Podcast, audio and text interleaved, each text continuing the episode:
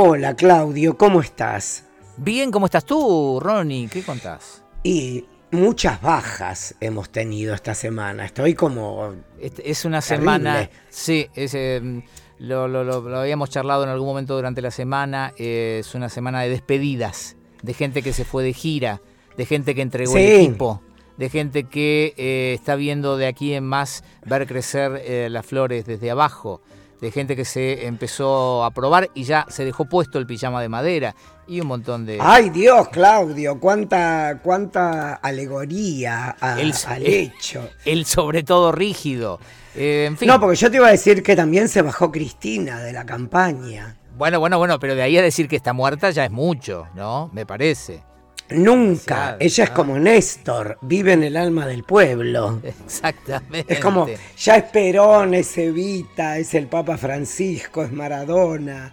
Ya está, ya se superó todo. Eh, de, los que partieron esta semana, ¿cuál te pegó más? Sí. Tina, porque Kenneth era como más una figura ¿cómo explicarte? Lejana, intangible. Pero Tina acompañó momentos de mi vida. O sea, si bien yo te hice conocer a Kenneth Anger. sí, señor, vos me prestaste. Pará, vas a tener que explicar primero quién es eh, o quién era Kenneth no, Anger. No, explica vos, explica vos que eso es el culto. No, pero no tan culto. Fíjate que de las cosas. De las cosas que vos me enseñaste y que se pueden decir en voz alta, eh, una de ellas, bueno, fue justamente que vos me prestaste el libro Hollywood Babilonia y así yo lo descubrí. Él era cineasta también, ¿verdad? Claro, eh, primero fue actor infantil. Trabajó en la versión muda de Sueño de una noche de verano. Bueno, vos Su madre era una gran actriz. Vos, sabés que a propósito de eso, eh, Axel Kuchevaski hace mm. tiempo que viene diciendo, eh, no ahora, sino que hace tiempo que yo lo vengo escuchando, que dice que el libro de Anger en realidad tiene muy poco asidero y que en realidad era un gran fabulador a tal punto que parece que no trabajó en esa película.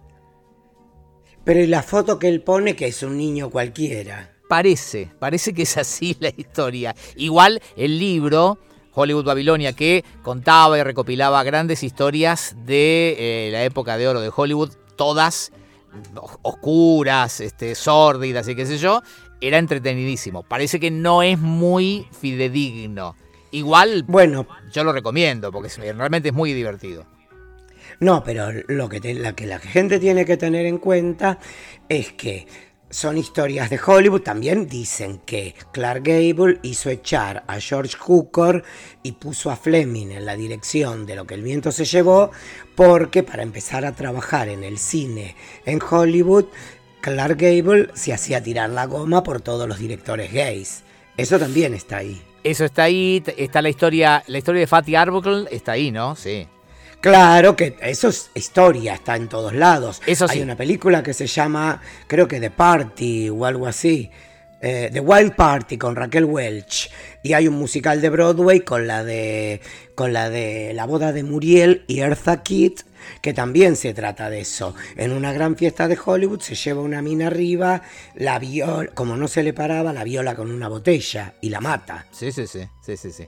Bueno, en la película creo que es James Coco el que hace el personaje. Básicamente aquel libro de Kenneth Anger recopilaba unas cuantas de esas historias sórdidas, parece que con datos no demasiado este, verídicos y qué sé yo, y la valoró. Y eh, sospecho que fue la inspiración, nunca se lo pregunté, para que Diego Curubeto escribiera que editara en Argentina. Eh, Babilonia Gaucha. Babilonia Gaucha 1 y 2, que son dos libros hermosísimos de historias. Nunca lo, nunca lo leí. ¿En serio? Yo tengo los dos. No. Y, pero te préstamelos, carajo. Y bueno. que me los mande. Son libros muy recomendables también, eh, porque básicamente eh, recopilan historias de, los nexos o los vínculos entre Hollywood y la Argentina de, bueno, hace ya un montón de años, que son entretenidísimos. Bueno, no, no tantos, porque por ejemplo... Pero, espera, espera, espera, espera, espera, pero ¿qué historias hay así? Porque, por ejemplo, la historia de Lupe Vélez es un capítulo de Fraser. ¿En serio? claro, hay un capítulo de Fraser que se llama Lupe Vélez. La historia de Lupe Vélez es una gran actriz del cine mudo que tiene una película de éxito y todos los demás fracasos y decide suicidarse, hace una gran fiesta en su casa ¿sí? Majestuosa, prepara toda una, una cámara mortuoria en su dormitorio con velas, lirios, flores, eh, lloronas y qué sé yo, y se toma un, cuando termina la fiesta, un frasco de pastillas, dos frascos de pastillas, tres frascos de pastillas. ¿Sí? Se acuesta en la cama a esperar la muerte y de golpe se arrepiente porque ella dice, si yo hubiera querido que me recuerden por, por, por, quisiera que me recuerden por mis películas, no porque me suicidé. Sí, tarde piaste, ¿no? Eh, claro, entonces corre al baño y se mete los dedos para vomitar. Y vomita todo afuera y se corre, se patina y se desnuca contra el inodoro. Tremenda historia. Entonces, claro, lo que dice Fraser, eh, que en realidad es la operadora de Fraser, lo que le dice es, no importa por qué te recuerden. El sueño de ella de ser recordada para siempre... Se cumplió.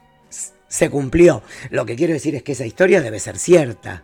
Es probable. Yo, de las muchas que cuenta Crubeto, eh, no recuerdo ahora. Ah, por ejemplo, a ver, eh, eh, básicamente aparece todos los vínculos o todas las representaciones de Argentina en la época de oro de Hollywood, ¿sí? Inclusive las erróneas. Eh, no me acuerdo cuál es, este, creo que es en una con eh, Rita Hayward, que supuestamente viaja eh, ah, en Gilda, ¿no es?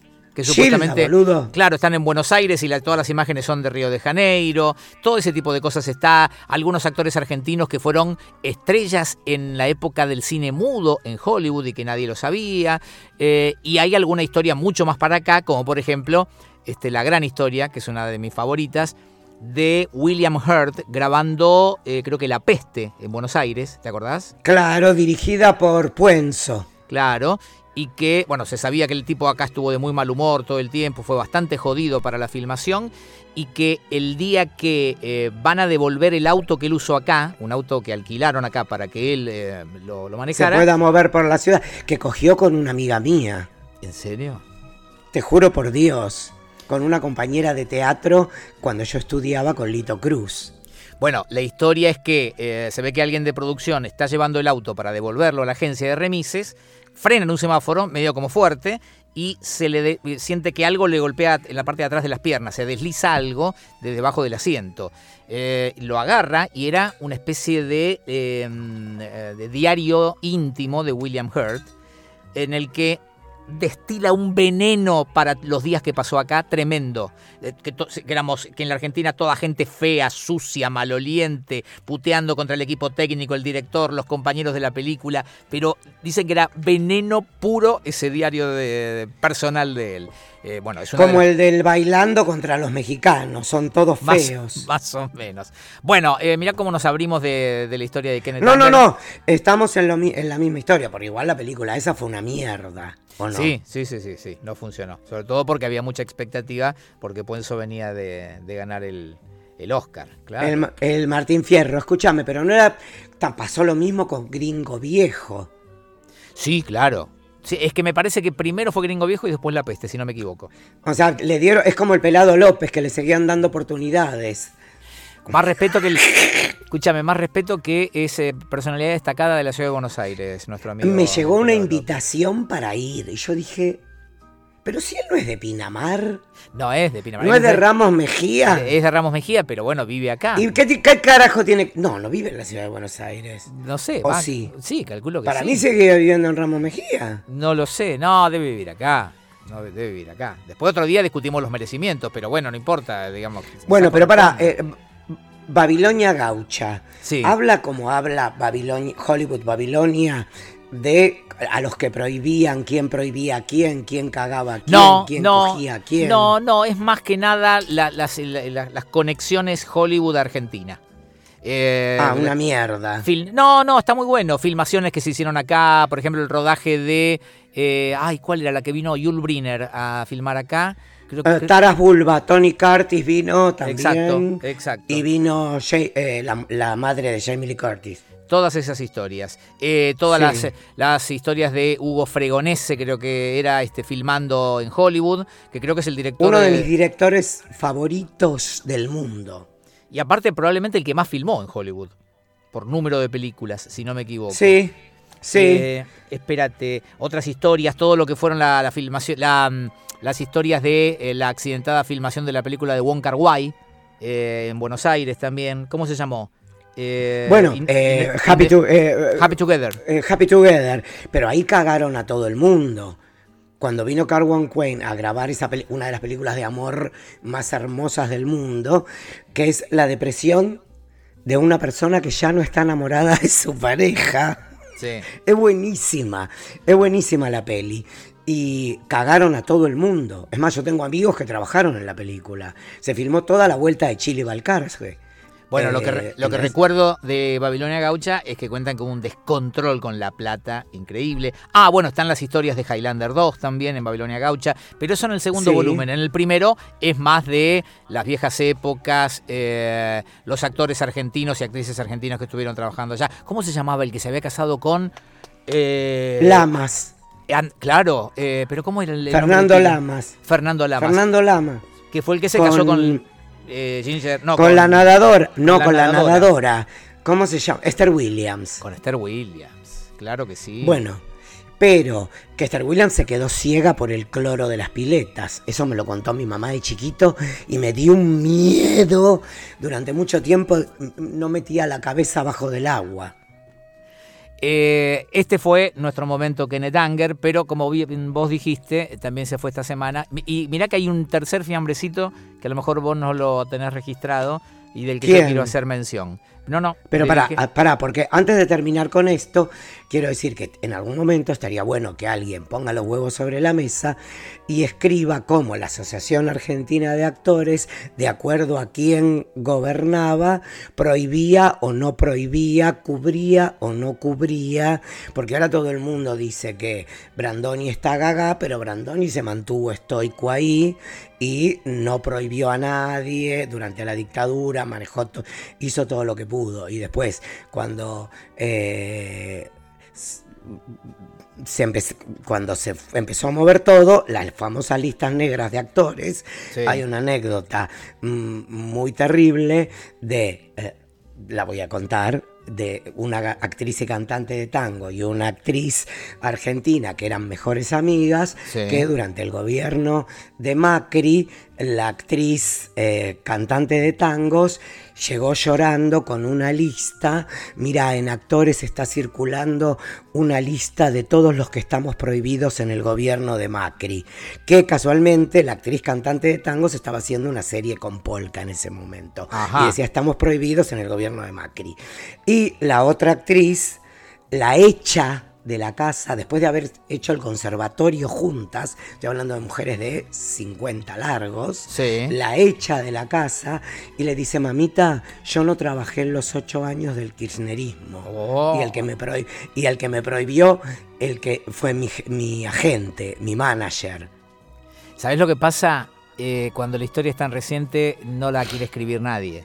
Van a tener que pasar unos cuantos años para que se escriban esas historias.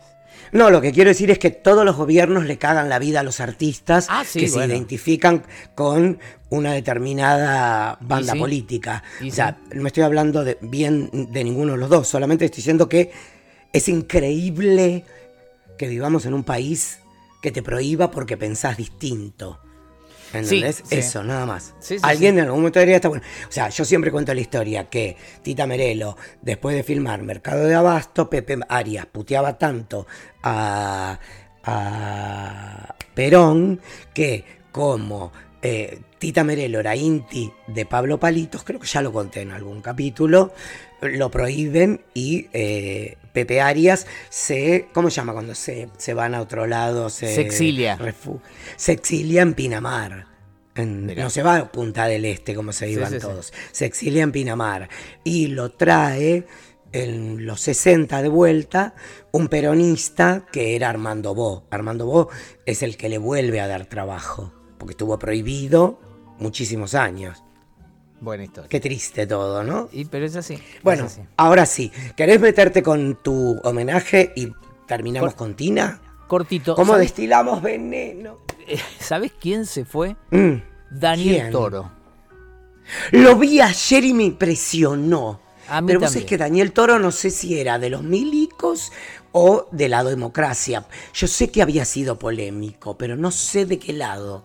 No tengo la menor idea. Yo hace muchos años, mira que yo este, digamos, no, tengo vínculos con el folclore, no, no, nunca pude relacionarme bien porque no, no, no lo conozco, no lo, no, lo, no lo consumí mucho, no tengo esa cosa ni siquiera eh, familiar. ¿Viste cuando no tenés eh, vínculo ni con folclore ni con tango? No, no me pasa a mí eh, con ninguno de los dos géneros. Pero ¿Pero qué se escuchaba en tu casa? Nada, el Festival de San Remo, este, mm. esos discos, no, la verdad es que no. Ah, ok, ok, ok. pero Daniel Toro qué compositor, mamita, qué compositor, papito. Yo eh, hace muchos años que vengo diciendo cada vez que me preguntan, viste que siempre te preguntan, ¿y una canción que te gusta? Eh, Samba para olvidar es probablemente una de las mejores canciones alguna vez compuestas en castellano. Es una maravilla. Y un tipo que hizo Samba para olvidar, Mariposa Triste y Para ir a buscarte, eh, es, o sea, no, es casualidad, es un enorme compositor. Yo le pondría, no es culpa de él, eh, alguna vez con un amigo nos pusimos a hacer una pequeña investigación eh, y creemos que lamentablemente la enfermedad mm. del folclore romántico medio que arrancó con él, que es como una porquería eso. Este, lamentablemente creo que a la larga le, debemos a los nocheros, este, a, Daniel Toro, pobrecito, eh, pero es un enorme compositor. Y ayer cuando me enteré que había fallecido, la verdad... Mm, me dolió más que Tina, te digo eso. Bueno, no, pará, porque a mí también ayer, que fue, nos estamos grabando 26 de mayo, fue 25 de mayo, eh, me enteré que eh, Seguir viviendo sin tu amor, ¿sabías por qué Spinetta escribe Seguir viviendo sin tu amor? No porque es una carta que le manda la mujer a Mariano Moreno. Mariano Moreno muere envenenado en el barco que lo lleva a Europa. Ella se entera seis meses después. Y una de las cartas que le escribe ella en ese largo periodo en que no recibe ninguna carta de este hombre es ¿cómo voy a hacer para seguir viviendo sin tu amor? y bla, bla, bla y Mariano More eh, y Luis Alberto Spinetta recoge la carta de esta mujer que era realmente la primera editora del diario. Mariano Moreno ponía el nombre, pero viste que están las mujeres ocultas de la, de la semana de mayo. Ok, ella era, y parece que tiene unas poesías que te morís en esas cartas de amor. O sea que si a alguien le interesa la historia, está bueno. Mira, porque hablo de canciones de amor, Daniel Toro me tiraste a esto. Y Tina en el último de los casos. Pero Tina es como Cher. Tienen una vida muy paralela. Maridos golpeadores, eh, exceso de drogas de los maridos. En un punto... ¿Puedo, decir algo igual muy incorrecto? Eh, porque está bien, obviamente, Tina la pasó como el culo y todo lo demás lamentablemente, eh, alguien ayer citaba una declaración de ella que, corregía un poco la historia, porque claro, ella contó su historia personal y es tremenda, y Ike era un, desastre. Ahora... En el 81 lo contó, es loquísimo. Bueno, ahora, Ike eh, le enseñó todo. Y musicalmente Ike era brillante. Eh, no es casual... Bueno, pero yo vi un... No es casual que eh, en estos, eh, en estos días, digamos, cuando se supo de la muerte de, Tina, todos los que posteaban algún video de una actuación de ella no ponían videos de los ochentas, ponían videos de Ike and Tina Turner descosiéndola en programas de televisión, vi uno de la RAI, por ejemplo, la disciplina que tenía Tina, que tenían las Aikets eh, cantando y bailando atrás de ella, la banda entera, Ike que vos le veías en la cara que era un tremendo hijo de puta, pero como Claudio le metía una percha y la torcía. no, no, no, por eso. Yo, yo, lo que quiero decir es porque al final parece que Ike no hizo nada. No, no, Ike hizo todo, pero era una pésima persona.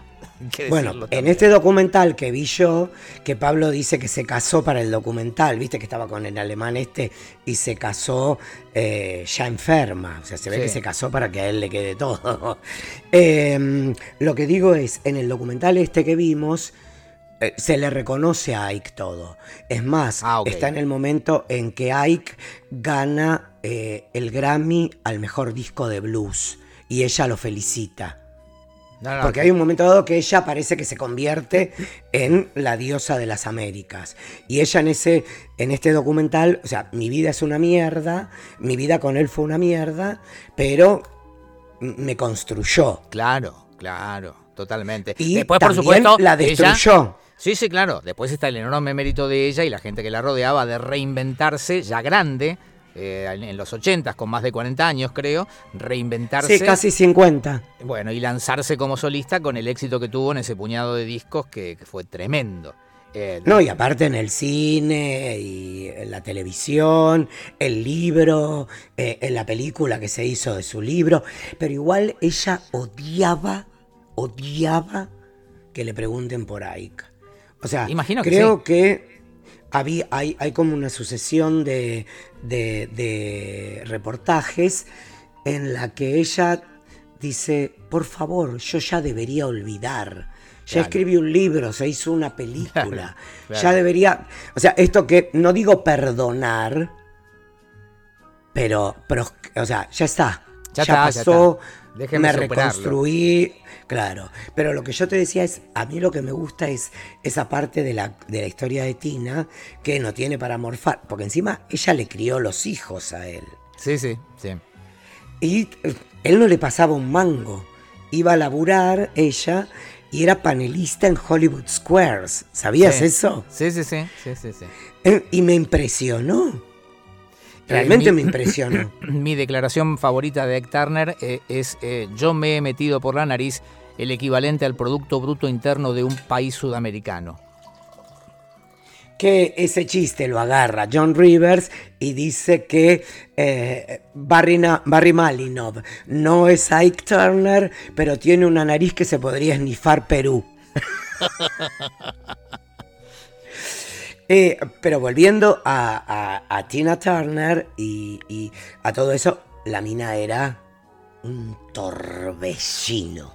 Eh, vuelvo a esos shows de los 70s, eh, ver lo que hacía ella en vivo sobre el escenario, menos producida, va, producida a lo mejor como se producía en los 70s. En esa época. Claro, más en blanco y negro, que yo, era el, nivel de energía. Yo veía esos videos en, estas, en estos últimos días, yo digo, hoy en día con toda la producción, las pantallas, las luces, no generás eh, la energía que generaba esa gente sobre el escenario. Ella era realmente un torbellino. Alguien me contaba ayer de ella explicando por enésima vez por qué los, vestidos cortitos. Decía, yo transpiro mucho.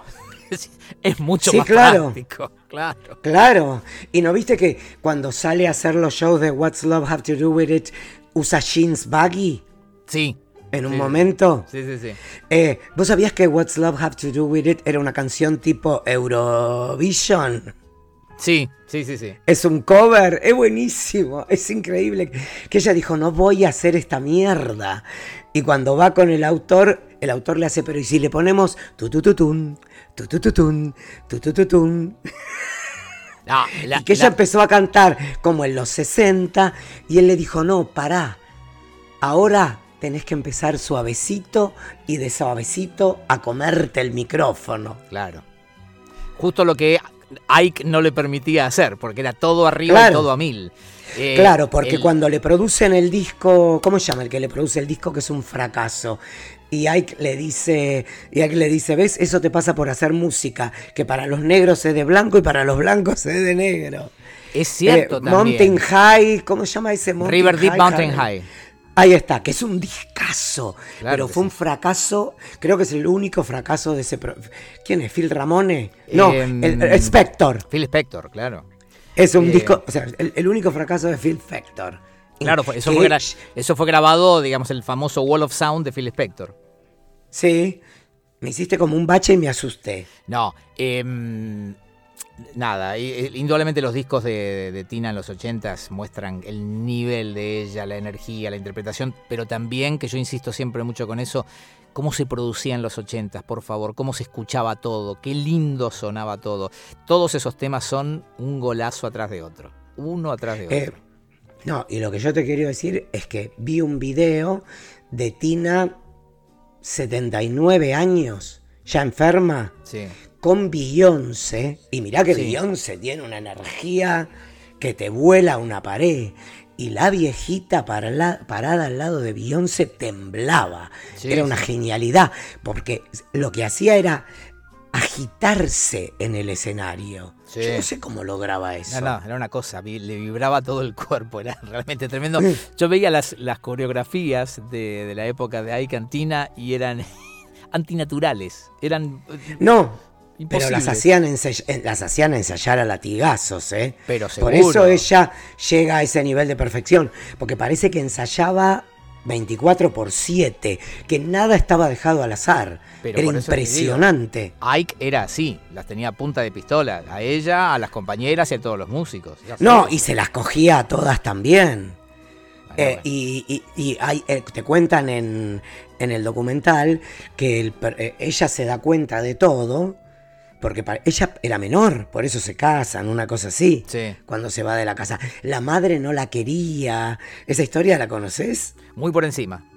La madre no la quería, la abandona y ella cuando en los 80 logra fortuna propia y yo, la busca a la madre, la encuentra, le compra una casa, el auto, pero en el documental ella, ella cuenta que lo hice todo para que me ame y me respete y cuando estuve con ella, me di cuenta que nunca me iba a amar. Claro. ¿Y sí?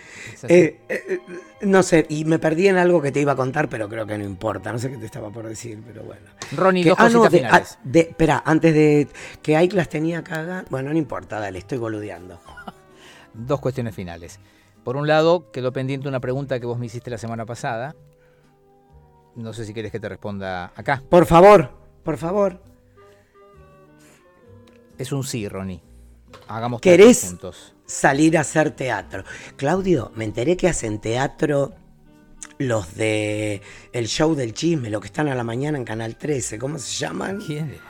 Eh, eh, ay Dios, el uruguayo y el argentino. El Lucich y Payares. Tienen un show que se llaman Dos Buenos Hombres. Bueno, bueno, hagamos. Y salen de recorrido. Hagamos algo, Claudio. Imagínate, esto lo escuchan mil personas, con que vengan 50, podemos empezar en Sachmo. ¿Existe todavía? en, en Jazzy Pop. Eh, en Jazzy Pop, en la esquina del sol. Sí, no, en, algún lugar de, de, sótano ahí donde Gasalla y Perciabale hacían los espectáculos, en algún lugar así. Eh, ¿Cómo se llama? En el Gallo Cojo. Ay, bueno, ahí va, ¿ves? En el Gallo Cojo. Esa es la otra, esa es la primera pregunta. La segunda, Ronnie, es... Sí, Claudio. ¿Cómo se va a llamar esto? QEPD.